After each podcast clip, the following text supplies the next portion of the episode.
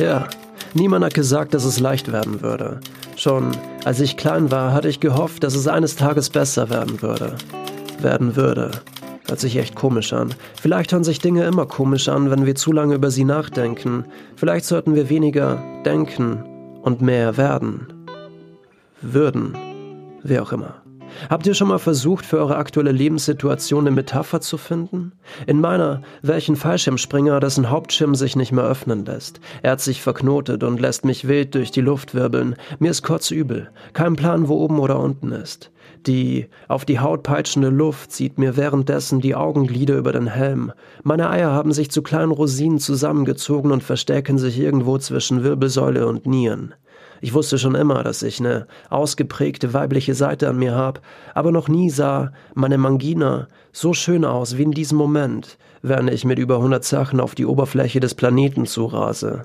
No risk, no fun. Ich frage mich nur gerade, wo der Spaß dabei geblieben ist.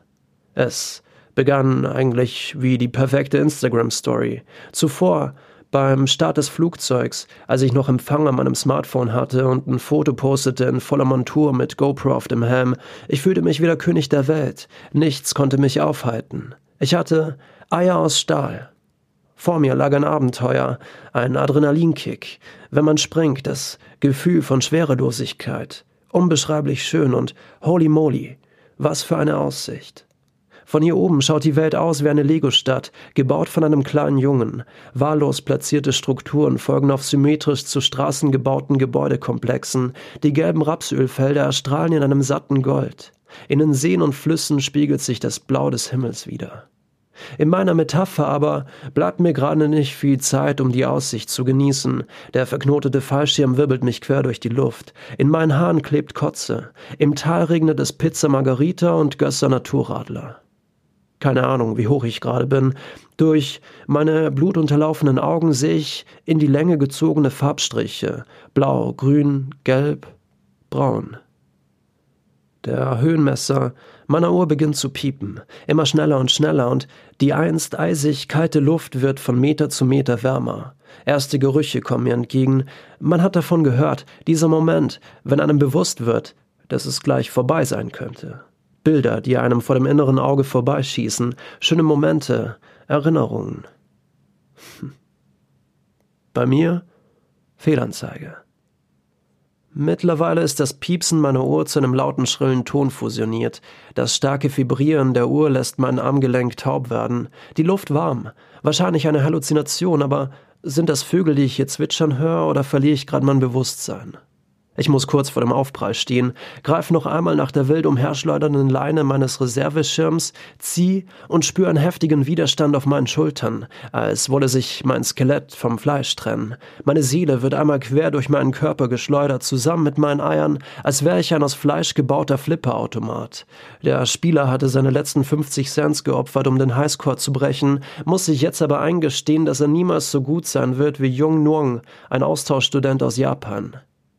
Wer auch immer, 50 Meter über den Grund ist dieser Reserveschirm doch noch aufgegangen. In letzter Sekunde. Es hat danach ausgesehen, als wär's vorbei, doch verdammt, wir leben noch immer. Ich hole mir ein Bier im Hangar, erzähl den anderen von meinem Abenteuer und mach beim Piloten direkt einen Termin für den nächsten Sprung, denn irgendwie hat dieses auf einem schmalen Grat wandern, auf dünnem Eis bewegen, mit dem Feuer spielen, das Schicksal herausfordern, aus dem Fenster lehnen, dieses russisch Roulette, für zwei Wochen ohne Krankenversicherung zu sein, etwas Spannendes. Eine schöne Metapher, so ein Fallschirmsprung. Generell liebe ich Metaphern. Am liebsten möchte ich in ihnen baden, wie ein dicker Bücherwurm, der sich durch die alten Manuskripte einer vom Asche bedeckten Bibliothek des antiken Pompeii durchfrisst. Metaphern sind meiner Meinung nach die Würze einer jeden Geschichte. Auch im echten Leben. Ich würde dir niemals sagen, dass ich dich nicht mag. Zu plump. Viel schöner finde ich die Formulierung Du bist wie einer dieser kleinen Pickel auf der Zungenspitze, die nicht weggehen, wenn man die ganze Zeit damit spielt und den Pickel an den Zwischenräumen der Zähne reibt, woraufhin kleine Pickelbabys entstehen. Plötzlich hast du drei. Auch ich mag dich kann man um einiges schöner formulieren.